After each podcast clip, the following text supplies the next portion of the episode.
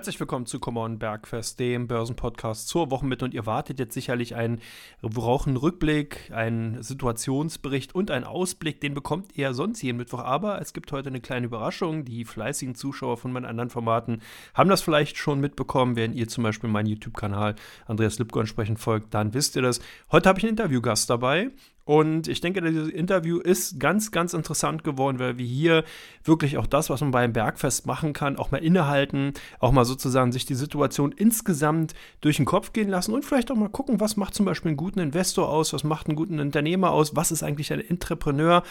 Und was braucht es denn, um zum Beispiel einen Fonds, ETF dergleichen, also ein Anlageprodukt entsprechend entwickeln und auch dann natürlich publizieren zu können? Also alles Fragen, die vielleicht auch schon dem einen oder anderen oder der einen oder anderen schon öfters mal durch den Kopf gegangen sind. Und deswegen habe ich diese Fragen heute mitgenommen. Natürlich noch viele, viele andere Fragen und keinen anderen gefunden als Frank Thelen, der mir dahingehend Rede und, Anstehen, äh, Rede und Antwort stehen wird. Also von daher, es wird auf jeden Fall sehr, sehr spannend. Das kann ich euch schon sagen. Lohnenswert, bleibt dran und hört euch zum einen natürlich meine Fragen an und die Antworten, die Frank darauf gibt. Es hat sich teilweise natürlich auch ein schönes Gespräch daraus entgehen, ergeben was dann eben zur Wochenmette vielleicht noch mal so bei ja, dem einen oder anderen Konsumartikel eben vielleicht zum Besinnen und zum Anlehnen und zum Beruhigen einfach mal auch einlässt. Die Börsen sehen ja auf jeden Fall gut aus. Freitag bekommt ihr wieder von Markus und mir entsprechend was auf die Ohren im Come On Börsen Podcast und natürlich in der kommenden Woche bin ich dann auch wieder hier bei dem Come On Bergfest entsprechend für euch da und informiere euch über die aktuellen Ereignisse. So, dann würde ich sagen, Feuer frei. Ja, und wie versprochen, Frank Thelen hier mit bei dem Podcast. Frank, schön, dass du da bist. Danke, dass ich beide sein darf. Ja, wir haben ja schon mal eine Aufnahme zu dem 10xDNA-Fonds äh, beziehungsweise euren Investment-Vehikel gehabt und da haben sich ja so einige Fragen insgesamt auch ergeben, die man jetzt nicht unbedingt, wenn man nur ganz klar auf dieses Anlageprodukt guckt, sondern wenn man halt äh, generell mal vielleicht auch als dich, als Person, als Investor, als Entrepreneur äh, sozusagen hier mit äh, einbezieht, kann man denn beide Rollen, also dich als Investor und als Entrepreneur vergleichen oder bist du dann wirklich in zwei verschiedenen Personas unterwegs? Ja, die, die gemeinsame Basis ist, wie ich das mal genannt habe, der, der Baukasten der Zukunft. Also das sind diese Grundlagentechnologien, die jetzt einfach von ganz klugen Köpfen teilweise über Dekaden entwickelt wurden und jetzt äh, also frei verfügbar sind. Das ist was wie KI, Quantencomputer, 3D-Druck und so weiter. Und diese Technologien ziehen sich halt komplett durch. Ist egal, ob ich im privaten Bereich, also Venture Capital investiere oder, oder im Public-Bereich. Dann hat man aber natürlich ganz spezifische Unterschiede. Im Venture Capital Bereich zum Beispiel designe ich äh, Produkte konkret. Also ich setze mich wirklich äh, in, in, das äh, Design-Team rein und, und wir designen was oder äh, ich fahre zum Kunden, mache mit Vertrieb und dann auf der anderen Seite im Public-Bereich, also im Aktienbereich, ähm, hat man halt sowas wie Quarterly äh, Calls, äh, man hat irgendwie ähm, irgendwelche Finanzen, Zahlen, Fakten, wofür natürlich Experten im Team haben. Aber also es gibt Gemeinsamkeiten, das ist eigentlich der Baukasten der Zukunft und dann gibt es einfach komplette Unterschiede in den beiden Jobs. Genau, du hast das schon ein bisschen ausgeholt. Natürlich auf der einen Seite muss ein Entrepreneur auch viel Kreativität zeigen, muss auch im Endeffekt wirklich einen Drang natürlich haben, die Idee nach vorne zu bringen. Und ein Investor, der muss irgendwo auch, das hast du ja gerade auch nochmal rausgeholt, so ein bisschen, wie soll man sagen, ich nenne es jetzt mal, sich natürlich öffentlich verkaufen können, sowohl als auch natürlich sich auch zurückhalten können. Das heißt auch natürlich, wenn man vielleicht jetzt unbedingt eine tolle Idee hat, erstmal vorher checken, Number crunchen und diesen ganzen, die ganzen Aufgaben, die damit zusammenhängen, kann man da sagen, dass der Investor vielleicht von der Entrepreneur-Position oder Rolle was lernen kann? Also auf jeden Fall, weil wir denken für uns, wir sind gar nicht so kapitalmarktgetrieben. Also das ist für uns natürlich auch wichtig und dafür haben wir Profis an Bord, sondern im Grunde genommen, was, was uns, glaube ich, auch von, von unserer Ansichtsweise unterscheidet, ist, dass, dass wir wie ein Unternehmen draufschauen. Also wie ist das Management? Wie ist das Produkt? Ähm, wie, wie, wie, wie happy sind die Mitarbeiter? Ähm, wie, wie ist die Shareholder-Struktur? Also wird man auch durch schwierige Zeiten laufen können, weil, weil halt eben auch andere gute Investoren mit, mit an Bord sind und so weiter. Also das ist schon das, was, was glaube ich, uns speziell ausmacht. Es gibt wahrscheinlich also ganz viele andere Fonds, die, die ticken halt komplett anders und die können vielleicht sogar noch besser sein als wir. Aber was uns ausmacht, ist, wir schauen als Unternehmer, als ja, Technologieinvestor, werden wir Teilhaber dieses Unternehmens.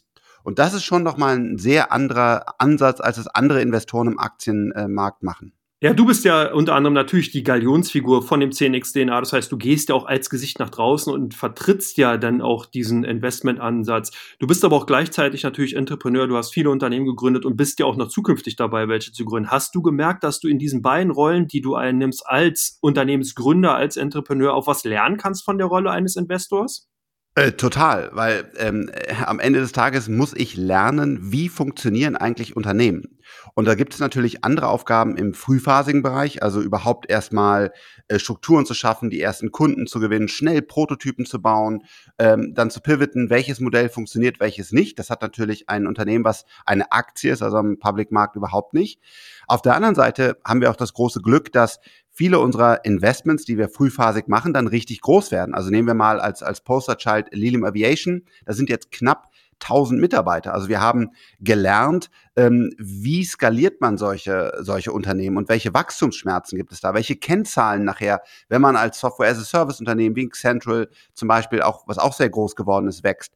Und das ist, glaube ich, schon das, was wir hier verbinden und, und was, was uns auszeichnet, dass wir auch genau so auf diese, auf diese Aktien draufgeben. Und da gibt es ganz, ganz viele ähm, Überschneidungen. Und witzigerweise kommt das auch immer näher zusammen. Also äh, wenn ich jetzt zum Beispiel sehe, was macht ein Sequoia Capital? Das ist ein, einer der erfolgreichen Venture Capitalisten.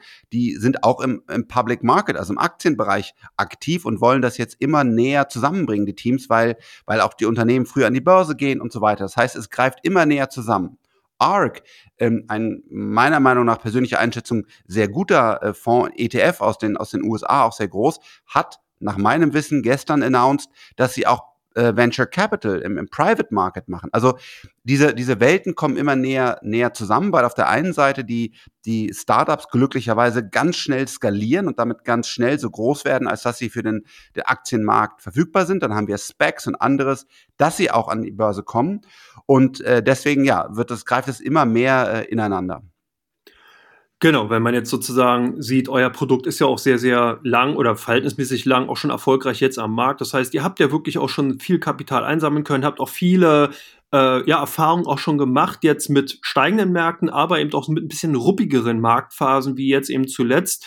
Kann man da so schon attestieren? Kannst du vielleicht schon mal so ein kleines Resümee äh, ziehen, was so klassische Fehler war, die ihr gemacht habt und die du für, also die für dich oder aus diesem Ansatz heraus lokalisiert habt?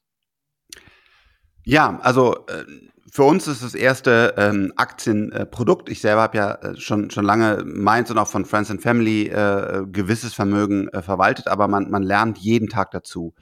Ähm, das, das, ja, das, was wir, unser Ziel ist, ist jeden Tag mehr Daten zu bekommen. Und wir entwickeln auch unsere eigene äh, proprietäre Software. Also wie kann man Unternehmen noch tiefgreifender verstehen? Also einerseits, welche Datenquellen, wie kann man Dashboards bauen, dass man die ganzen Daten auch lesen kann, weil es gibt sehr viele Daten. Die Frage ist, welche sind relevant, wie kann man die lesen?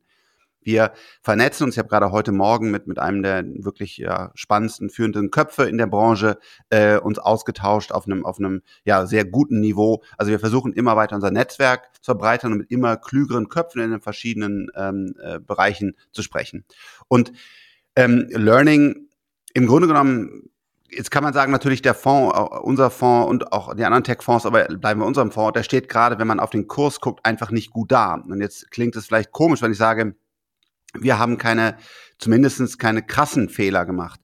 Ähm, aber das ist meine ehrliche Meinung, weil ähm, wenn wir Unternehmen ausgewählt hätten, die, die jetzt intern nicht gut dastehen würden, auf einmal nicht die Produkte releasen, nicht in das Wachstum laufen, keine Talente gewinnen. Aber wenn man sich in die Unternehmen einschaut, die wir, die wir investiert haben, dann haben die sich sogar oftmals deutlich besser entwickelt, als wir das gedacht haben. Nur was ich gelernt habe, nochmal jetzt deutlich quasi mit Schmerz ist, manchmal ist der Markt irrational und ähm, dann, dann entwickeln sich Unternehmen gut und trotzdem, obwohl sich eigentlich nichts geändert hat, auf einmal verlieren Unternehmen auch bis zu 80 Prozent. Wir haben das ja bei vielen gesehen. Und ähm, ja, diese Volatilität haben wir total, also ich persönlich äh, unterschätzt. Aber von dem, wie wir an die Unternehmen rangehen und welche wir ausgewählt haben, wie das Portfolio aussieht, von dem bin ich zu 100 Prozent überzeugt. Müssen wir jeden Tag besser werden, noch tiefgreifender Dinge zu verstehen? Ja, aber ich sehe nicht, wo wir in der, in der Auswahl ähm, Fehler gemacht haben. Also hier will ich auch nochmal in die Bresche springen, weil ich das natürlich auch immer wieder dann auch lese, dass dann eben äh, ja, Investoren vielleicht da sind, die sagen, hey, die Performance ist nicht so gut. Man darf halt eins nicht vergessen, ihr seid ja kein Unternehmen. Also ihr habt keine AG und ihr habt kein Produkt, was verkauft wird, sondern ihr seid ein Cashflow-driven Anlagevehikel. Das heißt, wenn Geld reinkommt, muss das Geld angelegt werden, egal wie die Marktphase ist. Und das bedeutet halt auch, dass man dann nach euren Anlagegrundsätzen natürlich auch entsprechend in die Unternehmen investiert. Das vielleicht nochmal so ein bisschen als Klarstellung, weil ich glaube, da ist auch ein ganz, ganz großes Missverständnis teilweise da. Und deswegen kann ich auch das nachvollziehen, was du gesagt hast. Natürlich ist Volatilität da sehr, sehr schwierig, weil du kaufst an einem Tag ein Unternehmen und am nächsten Tag hat es vielleicht unter Umständen, wenn man sich solche Unternehmen, die habt ihr jetzt nicht, aber Peloton oder ja. Facebook, also Meta anschaut, fehlen auf einmal 20 Prozent. Ja, das ist nicht, weil ihr ein falsches Markttiming oder der Fondsmanager ein falsches Markttiming hat, sondern weil er gerade ein Inflow hatte und das Geld anlegen musste. Und da kann der gar nichts machen in dem Augenblick. Jetzt nochmal genau, du hast schon gesagt, ihr habt eine unheimliche technologische Entwicklung natürlich auch vollzogen, was sehr, sehr spannend für mich ist. Was war denn so bisher der größte Erfolg und wie kam dieser zustande? Jetzt im Fonds oder im Venture Capital Bereich? Sowohl als auch. Also wirklich das, was du so sagst, gerade in dieser Kombination, seitdem ihr den 10x DNA jetzt sozusagen aufgelegt habt, was war in dieser Phase, das, weil man kann das nicht trennen. Also ich finde das hm. auch immer spannend. Auch wir hatten ja uns mal über Elon Musk unterhalten, da hieß es ja auch, okay, ja, der hat zwar Tesla, aber auch andere Unternehmen, aber das kann man nicht trennen. Wenn du einmal sozusagen diesen Funken hast in dem einen Unternehmen, dann überträgst du das irgendwo auch in das andere. So sehe ich das jetzt bei dir oder so nehme ich mal die Annahme, dass es bei dir ähnlich ist. Und deswegen würde, würde ich jetzt beides da verknüpfen. Ja, also wir haben äh, gerade im, im Venture Capital Bereich tolle, tolle Erfolge. Was ich übrigens auch total spannend finde, ist, wie verschieden der Private Markt, also Venture Capital, wo, was halt eben noch nicht an der Börse ist, versus der Börse ge gepreist wird. Wenn man sich auf die ganzen Technologieunternehmen anschaut, ähm, da werden höhere Multiples auf Umsätze, Gewinne, was, was immer da äh, der Maßstab ist gezahlt als jemals zuvor. Und unser Venture Capital Portfolio, wie auch von anderen Fonds, steht hervorragend da, wenn ich mir die Werte anschaue. Das ist natürlich Paper Money, weil man macht dann weitere Runden und so weiter. Aber da sind die Bewertungen ganz im Gegenteil, laufen besser als jemals zuvor. Und ähnliche Unternehmen laufen im, im, im Public-Markt auf einmal total schlecht. Also total spannend zu sehen. Was für Erfolge haben wir? Wir sehen ähm, zum Beispiel, wir, wir bauen gerade ein, ein Datennetzwerk im Weltall auf mit ähm, Unternehmen Endurosat aus Europa, was wir jetzt alles ernsthaft leisten können aus Europa. Und die, ähm, die Szene wacht auf. Wir haben größere Runden, wir haben äh, ja, größere Visionen, an, an, an die sich auch endlich in Europa äh, rangetraut wird. Ähm, und das von daher eine ganz, ganz tolle Entwicklung, Entwicklung. Oder wir haben zum Beispiel mit Central, man könnte vielleicht sagen, ein modernes ähm, SAP gebaut, äh, was ja, wo, wo Tiger Global als einer der vielleicht sogar aktuell der aktivste Investor und Sequoia Capital investiert ist. Also unser, unser Venture Capital Portfolio läuft wirklich, äh, wirklich hervorragend. Und das, äh, ja, sind wir sehr, sehr glücklich und stolz drüber. Aber auch unser Public Portfolio, wenn man da in die Unternehmen reinguckt, wie die sich entwickeln, nehmen wir zum Beispiel mal wieder ein Tesla. Das ist ja Wahnsinn, wie auf einmal das Unternehmen zum profitabelsten Autobauer der Welt wird in ganz kurzer Zeit. Also auch da sehen wir eine sehr starke Entwicklung innerhalb der Unternehmen. Da sind wir auch sehr happy mit. Aber haben wir mehrfach angesprochen, aktuell wird das nur im, im, im Preis einfach nicht reflektiert. Genau, wir hatten ja gerade schon so ein bisschen natürlich über Unwägbarkeiten, Irrationalität und daraus folgender Volatilität an den Börsen gesprochen. Du hast auch gerade über die Erfolge gesprochen. Da ist natürlich jetzt ganz klar die Anschlussfrage, gehört denn Glück deiner Meinung nach mit bei der Ausübung dazu oder ist doch eher alles plan und kontrollierbar? Im Venture Capital Bereich gehört Glück dazu. Ähm, wenn man sich zum Beispiel an, anschaut, äh, ein, ein Lilium Aviation, es ist herausragende Gründe, ein tolles Produkt, aber es gehört auch immer wieder genau der richtige Kontakt zur richtigen Zeit zur Finanzierung dazu oder dass man genau jetzt die Expertise als, als ein, einer der führenden Köpfe gewinnen konnte, damit die Produktion aufgebaut wurde und so weiter. Das ist auch für meine eigene äh, Story als, als oder Weg als, als Gründer absolut. Ähm, Glück gehört dazu. Im Aktienmarkt ist man in einem, in einem eigentlich einfacheren Umfeld, weil die Unternehmen sind schon relativ weit. Man kann sie gut analysieren ähm, und dann Klar gehört da auch immer noch ein bisschen Glück dazu, aber dort ist es deutlich weniger Glück und mehr Können, harte Arbeit, Analysen. Ist es manchmal etwas aussitzen, wie eine Phase, äh, die wir jetzt erleben, wo meiner Meinung nach irrational gepreist wird. Aber spätestens mittelfristig, also nach ein, zwei Jahren, ähm, ist, ist es im Aktienmarkt eigentlich weniger Glück. Da kann man wirklich glücklicherweise, finde ich, ähm, deutlich mehr durch harte Arbeit, Zahlen und Analysen schon relativ sicher äh, die Erfolge vorhersagen. Genau, wir hatten ja auch schon in der Vergangenheit viel miteinander zu tun gehabt. Wir haben also viele Formate schon gemacht. Ich habe mich natürlich auch nochmal in Vorbereitung jetzt auf dieses Interview nochmal mit äh, deiner Person beschäftigt. Und was, ich, was mich nochmal ganz, ganz krass interessieren würde, ist, wann hattest du dich dann entschlossen, den 10x DNA Investment-Ansatz, also das, was ihr jetzt macht, umzusetzen? Wann fing das wirklich an und vielleicht auch in welcher Situation, wenn du dich noch erinnern kannst? Absolut, ja. Ja, das ist äh, finde ich auch immer echt spannend, wie, wie, wie auf einmal kommt man dazu, ähm, äh, ja, irgendwie Lilium Aviation zu gründen oder, oder andere Dinge. Ähm, bei mir war das, ja, äh, sehr, eine sehr praktische Sache. Ähm, wir haben seit, ähm, ja, mittlerweile einigen Jahrzehnten, meine, meine graue Haare seht ihr jetzt hier im Podcast nicht, aber äh, seit einigen Jahrzehnten investieren wir in, in Startups. Und das war auch eine schwierige Reise. Also wir hatten da auch echt schwierige Zeiten, wo äh, Marc, Marc Sieberger als, als Co-Founder und Alex Koch, wo wir manchmal auch verzweifelt sind und gesagt, ey Mist, jetzt ist das schon wieder schief gegangen, der Exit ist nicht gekommen. Und wir sind dadurch auch durch schwierige Phasen gelaufen. Und heutzutage ist es ein wirklich tolles Team, ein, ein, ein, ja, ein wirklich gutes, gutes Setup und wir haben tolle Erfolge.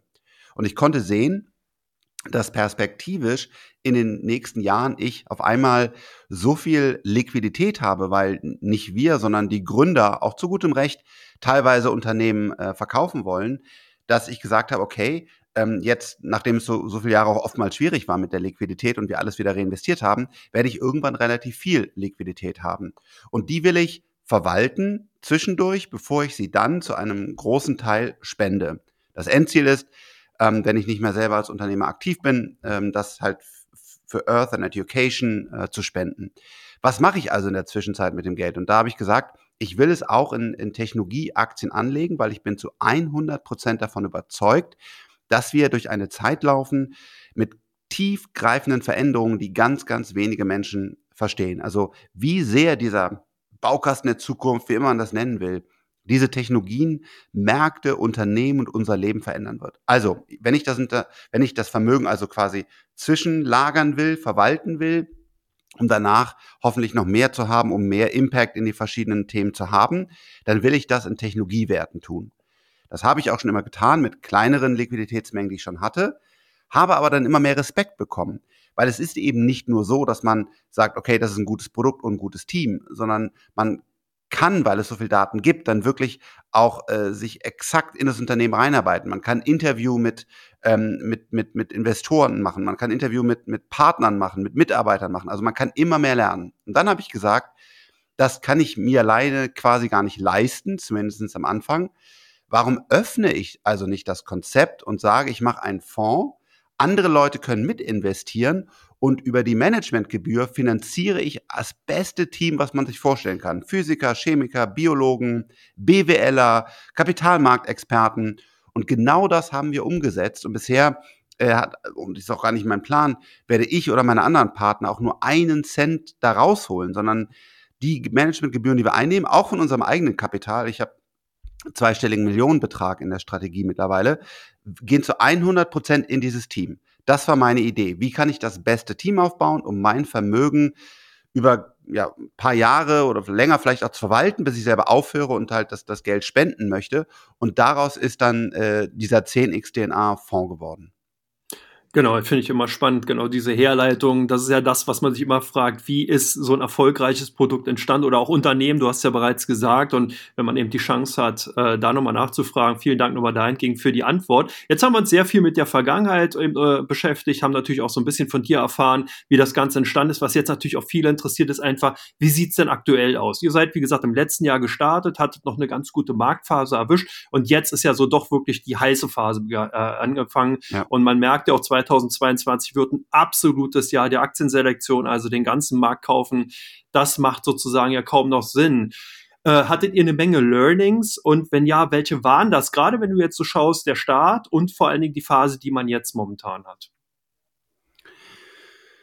Ja, also wir haben natürlich auch äh, immer wieder selber uns, uns ähm, gefragt, wie, wie kann das sein, dass, dass gewisse Werte, also bei uns zum Beispiel Palantir ist, ist eine der, der größten Positionen und auf einmal hast du da solche Abverkäufe und das Unternehmen unserer Meinung nach ähm, funktioniert hervorragend ähm, und, und können wir das irgendwie besser machen und äh, am Ende des Tages vielleicht enttäuschenderweise sind wir zu der Antwort gekommen, nein. Lass uns das, was wir, woran wir glauben, nämlich eine, eine Analyse und ein Verständnis für Unternehmen, die ein, eine hohe, hohe Chance haben, exponentiell zu wachsen, weiter investieren. Und ähm, ja, dabei kommt heraus, dass man ähm, ja auch mal äh, deutliche Abverkäufe in solchen Aktien sieht und auch wie schnell.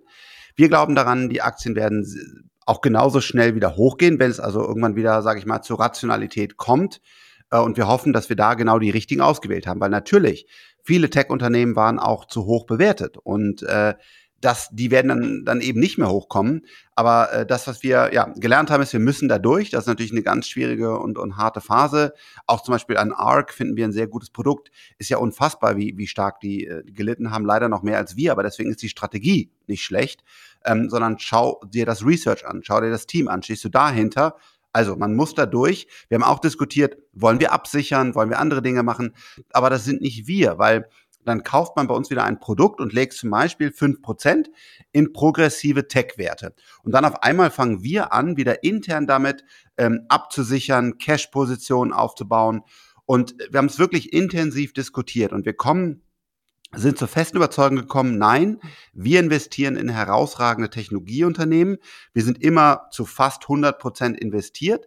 Wir schichten natürlich um. Das machen wir schon sehr aktiv, wenn wir sehen, dass andere Unternehmen jetzt noch krasser und unfairer und irrationaler abverkauft sind als andere Tech-Werte, dann, dann shiften wir um.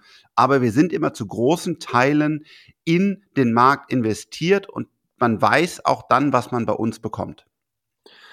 Ich finde es auch ganz spannend, was du gesagt hast. Du bist ja sozusagen äh, in einer Uni, äh, ja, in einer Person als Investor und natürlich auch als Vermögensverwalter, Fondsmanager, beziehungsweise dann natürlich auch als Leitfigur äh, von 10x DNA unterwegs. Du hast gesagt, du hast selber sehr, sehr viel Geld eben auch investiert. Was sind denn daraus abgeleitet die Ansprüche, die du an dich beziehungsweise an dein Team als eben investierbare Venture Capitalisten stellst. Also was sind wirklich die Dinge, die für dich notwendig sind, damit ihr dieses Produkt in dieser Form einfach so führen könnt, wie ihr es tut? Für mich ist extrem wichtig ähm, Transparenz, Ehrlichkeit, Offenheit. Das hört sich jetzt so, ja, da sagt ja jeder, aber man muss leider sagen, dass an dem, äh, gerade im Finanzbereich, auch speziell im Kryptobereich, aber auch viel im Finanzbereich, ähm, eben nicht alles ehrlich ist und nicht tran transparent ist. Und ich habe selber auch oftmals erlebt. Und deswegen ähm, ist meine das mir extrem wichtig. Deswegen legen wir auch das Portfolio immer offen. Wir legen unser Research offen. Ähm, ich lege offen, äh, dass ich investiert bin in diesen Fonds, auch in welchen Größenordnungen, sobald wir Liquidität aus dem Venture Capital Bereich bekommen und ich die dann wieder dort investiere, werde ich das auch sagen, um einfach immer zu sehen, die Interessen sind aligned. Äh, jeder kann reingucken, was wir da machen. Damit hat man natürlich auch mehr Lacher auf seiner Seite und sagt, hahaha, wie konntest du denn in Palantir investieren, du Idiot? Ähm, andere verschließen sich deswegen, weil sie einfach Angst vor der, vor der Kritik haben. Ähm, und für mich ist das Wichtigste, diese offen Ehrlichkeit zu zeigen, was wir tun, das, das Team zu zeigen, das Research zu zeigen. Und ähm, das ist der Anspruch, den wir haben. Wenn man uns beurteilen will, ähm, dann kann man das natürlich an kurzfristigen Aktienkursen tun. Jetzt bin ich mal so arrogant zu sagen, und das ist einfach, glaube ich, nicht klug, das ist wirklich nicht klug, sondern besser am, am Research in unserer Meinung. Und dazu kann man auch starke Kritik äußern und sagen, hey, in eurem Research habt ihr konkrete Fehler gemacht. Das ist bei mir bisher zumindest noch nicht angekommen.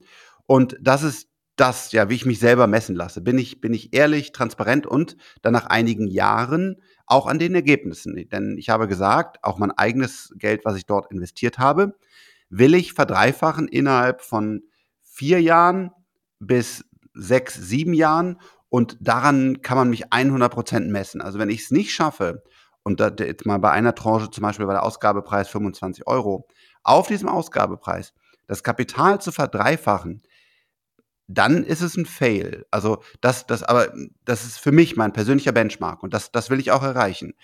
Kann es kurzfristig zu hoher Volatilität kommen? Ja, habe ich auch hoffentlich immer so klar gesagt. Also man hört schon raus, du hast natürlich da ordentliche Ansprüche, die setzen sehr, sehr viel Disziplin voraus, auch insgesamt natürlich auch ein absolut geplantes Vorgehen dabei. Das hört man ja auch, ihr habt wirklich, also das kann ich auch unterschreiben, weil ich dahingehend das auch gesehen habe, ihr macht wirklich sehr, sehr viel im Bereich Research. Du bist auch sehr transparent dahingehend, dass die Fragen, die ich dir stelle, hier wirklich nicht gescriptet sind, sondern ich habe mir die einfallen lassen, stell die, die du antwortest drauf. Finde ich mega, ist auch nicht unbedingt äh, an der Tagesordnung. Und deswegen würde mich halt generell auch mal interessieren, da du ja wirklich auch gerade eben in Vorbereitung zu einem Beispiel auf diesen Podcast hier, habe ich einfach auch gemerkt, ja, du hast einen sehr, sehr vollen Terminplan. Was mich persönlich einfach auch mal interessieren würde, ist, wie sieht denn so ein typischer Tagesablauf von dir, Frank, von der Person Frank Thelen aus? Hm. Der ist immer sehr, äh, sehr verschieden. Ich kann einfach mal sagen, was ich, was ich so in den letzten Stunden gemacht habe. Äh, gestern Abend war ich äh, in, in einem äh, Private Banking Event, äh, um dort einfach äh, genau mit, mit Chef, Volkswirten und so weiter zu, zu diskutieren. Äh, auf der anderen Seite aber auch genau meine, meine Sichtweise äh, darzustellen. Ähm, genau, heute Morgen hatte ich einen, einen, einen Austausch mit einem anderen führenden Kopf äh, im, äh, im Bereich Technologie, Aktienfonds. Äh, dort haben wir genau unsere, unsere, ja, unsere Sichtweisen ähm, ausgetauscht. Jetzt gerade nehmen wir diesen äh, Podcast auf. Ähm, danach habe ich ein, ein Meeting mit einem Gründer, äh, wo wir über, über ein neues Design äh, drüber gehen. Äh, da gibt es ein, ja, eine neue Produktiteration und da geht es darum, die richtige UX ähm, zu finden. Und äh, genau, danach sitze ich mit dem, mit dem Freigeist-Team zusammen, weil wir da möglicherweise im, im Biotech-Bereich ein, ein, neues Investment tätigen wollen. Das wird dann nochmal auf den Punkt vorgestellt mit allen Risiken und so weiter, dass wir da die Entscheidung treffen können. Ähm, genau, also mein, mein Tag ist schon sehr stark äh, verplant. Wir haben auch hier ein, relativ großes Team, was, was mich auch oftmals steuert und, und halt auch komplett ähm, entlastet. Da bin ich auch echt froh drüber. Und äh, genau, das sind dann äh, sehr, sehr, sehr viele verschiedene Aufgaben und äh, da muss ich auch sagen, das freut mich, das macht mir großen Spaß, weil ich halt eben das habe. Und ich habe genauso Spaß, jetzt mit dir zu sprechen und, und hoffe, dass ich da ehrliche und vernünftige Antworten gebe. Genauso sitze ich auch gerne mit, mit, mit unseren Physikern zusammen. Und äh, ja, das ist eigentlich das, was Spaß macht, dass es so, so verschieden ist. Das ist schon ein sehr äh, tiefer Einblick, den finde ich echt sehr, sehr interessant. Daraus noch eine einzige Anschlussfrage, bevor wir dann wieder so ein bisschen in die Metaebene reingehen. Was sind denn aus deiner Sicht heraus die wichtigsten Eigenschaften, die einen erfolgreichen Unternehmenslenker, beziehungsweise dann eben auch von mir aus Unternehmensgründer, der du ja bist, und ein Investor aus deiner Erfahrung her einen? Ich glaube, die Passion, das für das, was, was immer man baut. Weil ähm, Unternehmen zu bauen, das, das hört sich auch oftmals so cool an und, und, und ähm, klar, äh, manche denken, hey, das war, war ja ganz einfach, was der Frank da gebaut hat, oder es gibt ja viele erfolgreiche Gründer. Das ist niemals der Fall. Ich kenne keine einzige interne Unternehmensgeschichte, äh, wo nicht wirklich äh, kurz davor stand, das Ding einfach komplett zusammenbrechen. Und diese, ähm, diese Passion dafür zu brennen, wenn man das nicht hat, dann sollte man es nicht machen, denn ähm, es ist deutlich einfacher, zum Beispiel in einem, einem hochwertigen äh, Corporate ähm, Karriere zu machen und dort auch ja sehr gutes Geld zu verdienen. Ähm, das ist wirklich, wirklich einfacher und das kann auch ein total sinnvoller und erfüllender Weg sein. Wenn man sich auf den Weg macht und sagt, ich möchte ein Unternehmen aufbauen, dann, dann, ähm, dann ist das, musst du das leben und musst dafür brennen, dass du den Liliumjet, den Kraftblock, äh, den Aktienfonds, was immer du machst, dafür musst du brennen, weil du wirst extrem harte Herausforderungen vor dir haben und, und nur dann kannst du diesen, diesen, diesen Weg äh, überleben. Jetzt hat man genau über die Vergangenheit gesprochen. Wir haben so ein bisschen jetzt mal die aktuelle Sicht auch nochmal natürlich gerade durchleuchtet und beleuchtet. Äh, was macht einen erfolgreichen Unternehmer und Investor aus? Jetzt natürlich auch die Frage, wie sieht zukünftig aus? Das heißt, was, wo ich mir einfach auch die Frage gestellt habe, ich habe mir natürlich die Struktur eures Fonds angesehen, habe halt gesehen, ihr seid tatsächlich in den aktuellen wichtigsten Trendmärkten und äh, Trends insgesamt investiert. Habt ihr denn vielleicht, kannst du schon vielleicht vorausgucken, man, habt ihr denn schon andere Branchen und Sektoren auf der Agenda, die ihr zukünftig zukünftig stärker in dem 10x-DNA berücksichtigen wollt? Ähm, ja, zum Beispiel Biotech. Also wir, äh, wir erweitern da auch gerade unser Team. Wir haben einen wirklich guten Kopf äh, gewonnen, den haben wir noch nicht vorgestellt. Ähm, so ein bisschen das Problem ist, dass ich selber leider äh, da wenig Wissen habe. Ähm, aber äh, glaube ich, hoffentlich so viel Verstand zu wissen, dass da jetzt einiges sich bewegt und deswegen investieren wir in Köpfe und Netzwerke, um, um, um zu lernen. Man muss einfach sehen, wir sind hier am, an, an einem magischen Punkt, wo wir zum ersten Mal unseren Code wirklich verstehen. unsere DNA und, und wir können, wir können ihn auch ändern. Zum Beispiel CRISPR-Cas9, ich habe gerade einen Podcast dazu äh, gemacht. Ähm, und das ist schon verrückt. Das heißt, wir, wir, wir werden perspektivisch, BioNTech hat sich auch gerade sehr, sehr positiv da äh, geäußert, Krebsarten und perspektivisch dann auch hoffentlich fast alle Krebsarten wirklich heilen können. Davon, davon gehen wir, davon gehen unsere Biotech-Experten und ja auch andere aus. Ähm, wir, wir werden ähm, Themen, wo, wo Leute blind werden, wo ähm, Kinder ähm, einfach Muskelschwund haben, weil sie leider sich nicht mehr weiterentwickeln. Das alles werden wir in hoffentlich relativ naher Zeit heilen können. Und wir sind vor einem Paradigmenwechsel hin, dass wir Tabletten nehmen, äh, Chemotherapien machen und so weiter, äh, hinzu, dass wir es, dass wir es wirklich ernsthaft heilen, dass wir eben nicht mehr Tabletten nehmen müssen, sondern dass wir durch, ähm, durch den Verständnis, den tiefgreifenden Verständnis unseres Körpers die Sachen wirklich ähm, heilen können. Durch die synthetische Biologie verstehen wir ähm, auf einmal äh, Dinge, wie sie funktionieren und können das dann auch wieder für andere Produkte ähm, ich habe das in meinem Buch mal als Hacking Hefe genannt. Wir sind dabei Ginkgo Bioworks ähm, investiert und können dadurch komplett neue Materialien entwickeln, die äh, hervorragende Eigenschaften haben und vor allen Dingen auch wieder sehr, sehr gut für unsere Umwelt sind, weil wir auf einmal zum Beispiel Lackierungen, die wir benötigen für Autos und Flugzeuge und, und was auch immer, ähm, deutlich ähm, effizienter äh, gestalten können. Und natürlich dieses ganze AI-Software-Part, wo wir AlphaFold zum Beispiel, wo wir auf einmal äh, Proteine verstehen. Also wir sind da wirklich an einem, an einem Punkt, wo denn das nächste äh, Trillion-Dollar-Business äh, eben nicht mehr Facebook ist, äh, also Meta, ähm, sondern ähm, wo es ziemlich sicher ein Biotech, zwei, drei Biotech-Unternehmen werden, die auf Augenhöhe mit einem Tesla und einem Apple äh, sein werden. Und das finden wir super spannend. Das ist schon in unserem Fonds teilweise abgebildet, aber nicht ausreichend genug aus zwei Perspektiven. A, der Kompetenz, die haben wir jetzt ausgebaut und werden sie weiter ausbauen. Und B, des Exposures, also da hätte ich gerne noch mehr. Äh, aber dafür mussten wir auch erst die Kompetenz aufbauen.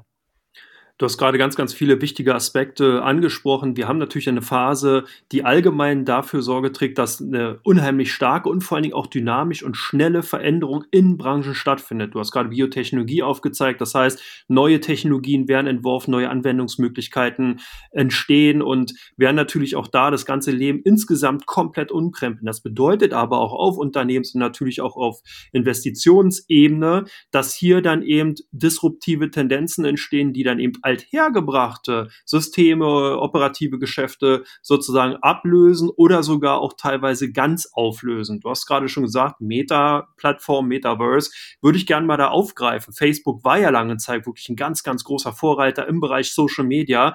Ist denn das Thema insgesamt, das heißt die Transformation, die in diesem Bereich stattfindet, hin zum Metaverse, ist das ein Thema oder ein Trend für dich oder für euren Fonds? Also das Gute ist, wir sind hier ein, ein, äh, ein groß, ein diverses Team ähm, und es gibt auch bei uns Befürworter fürs Metaverse. Ich selber bin da etwas skeptischer. Also wir haben, ähm, äh, also ich habe das große Glück, mit dem Oculus-Founder mich, mich auszutauschen. Wir, wir haben sehr früh äh, uns VR von der Hard- und Software her und AR ähm, äh, intensiv angesehen. Ähm, und ich, ich glaube, wir haben, äh, ehrlich gesagt, ist es jetzt auch nicht so kompliziert wie zum Beispiel Biotech. Ähm, und ich, das ist ein, das ist ein großes, spannendes Feld. Aber die Frage ist, ist das wirklich der, der, der große Gamechanger und wo genau wird jetzt Mehrwert generiert, außer Entertainment? Entertainment wird, wird absolut äh, groß werden. Und das beobachten wir. Aktuell haben wir da noch, noch keinen Champion gesehen, wo wir sagen, das ist wirklich ähm, äh, entscheidend, zum Beispiel von der, äh, von der Hardware-Seite her. Und wir haben aber natürlich eine Menge Metaverse einfach äh, im, im Fonds, weil wir sind zum Beispiel bei Tencent äh, investiert, ist eine unserer größten Positionen. Und Tencent ist in, in quasi fast alle gefühlt Gaming-Plattformen äh, investiert. Wir haben ähm, einen sehr großen Anteil Ether, also von der Ethereum-Plattform äh, im, im Fonds, wo wir viel, äh, wir viel kritisiert worden, warum wir da so progressiv sind, weil es für uns halt der Standard ist für dezentralisierte Finanzapplikationen und alles, was im, im Metaverse aktuell an Payments funktioniert, nicht alles, aber ein ganz, ganz großer Teil, endet auf der Ethereum-Plattform. Also, wir sind da an vielen Schaufeln sozusagen dran. Haben wir jetzt Roblox oder, oder andere Pure ähm, Meta-Plays drin? Nein.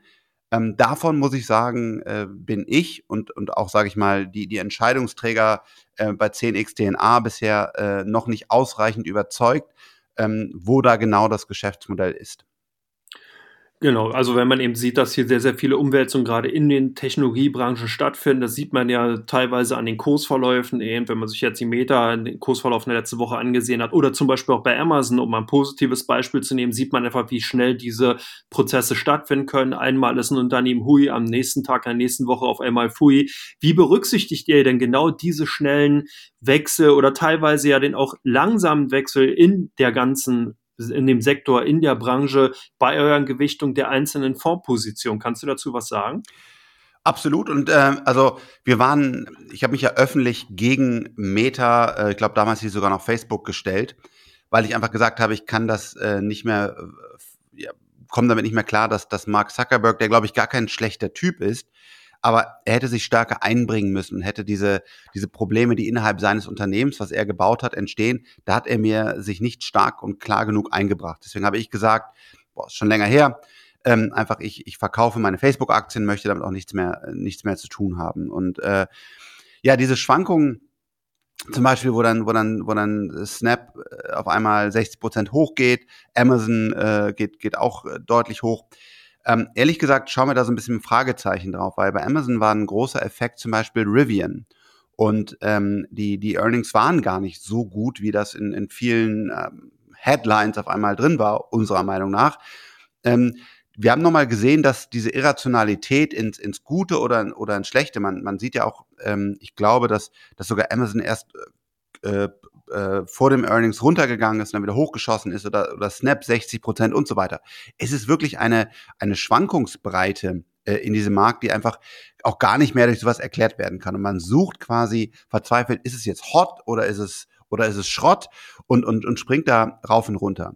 Das gibt für uns Möglichkeiten, ähm, Unternehmen teilweise sehr günstig zu kaufen. Wir haben leider ein sehr aktives Trading in den letzten Wochen gehabt. Das wollen wir eigentlich gar nicht, aber weil leider der Markt so irrational gesprungen ist, haben wir auch äh, immer wieder dann doch wirklich auch mit Limit Orders und so weiter äh, gewisse Dinge ähm, gekauft.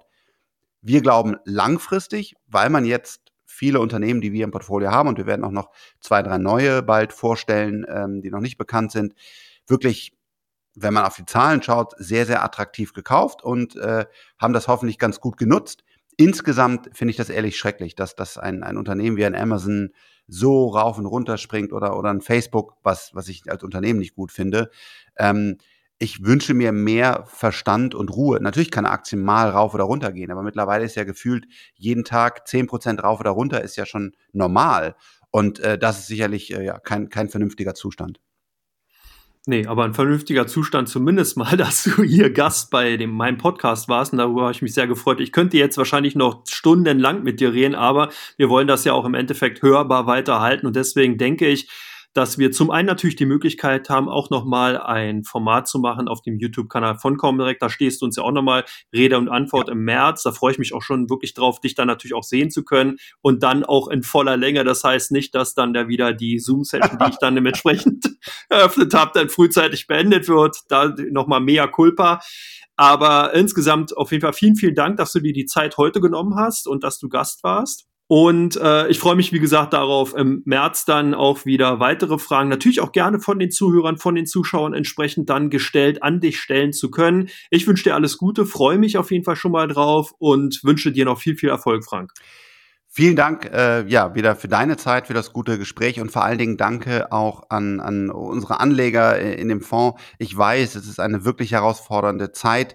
Äh, danke für eure Geduld, Vertrauen und, und Ruhe. Wir arbeiten hier ähm, hart. Und ja, nochmal danke an dich, danke an die Anleger. Auf bald. Ciao, ciao.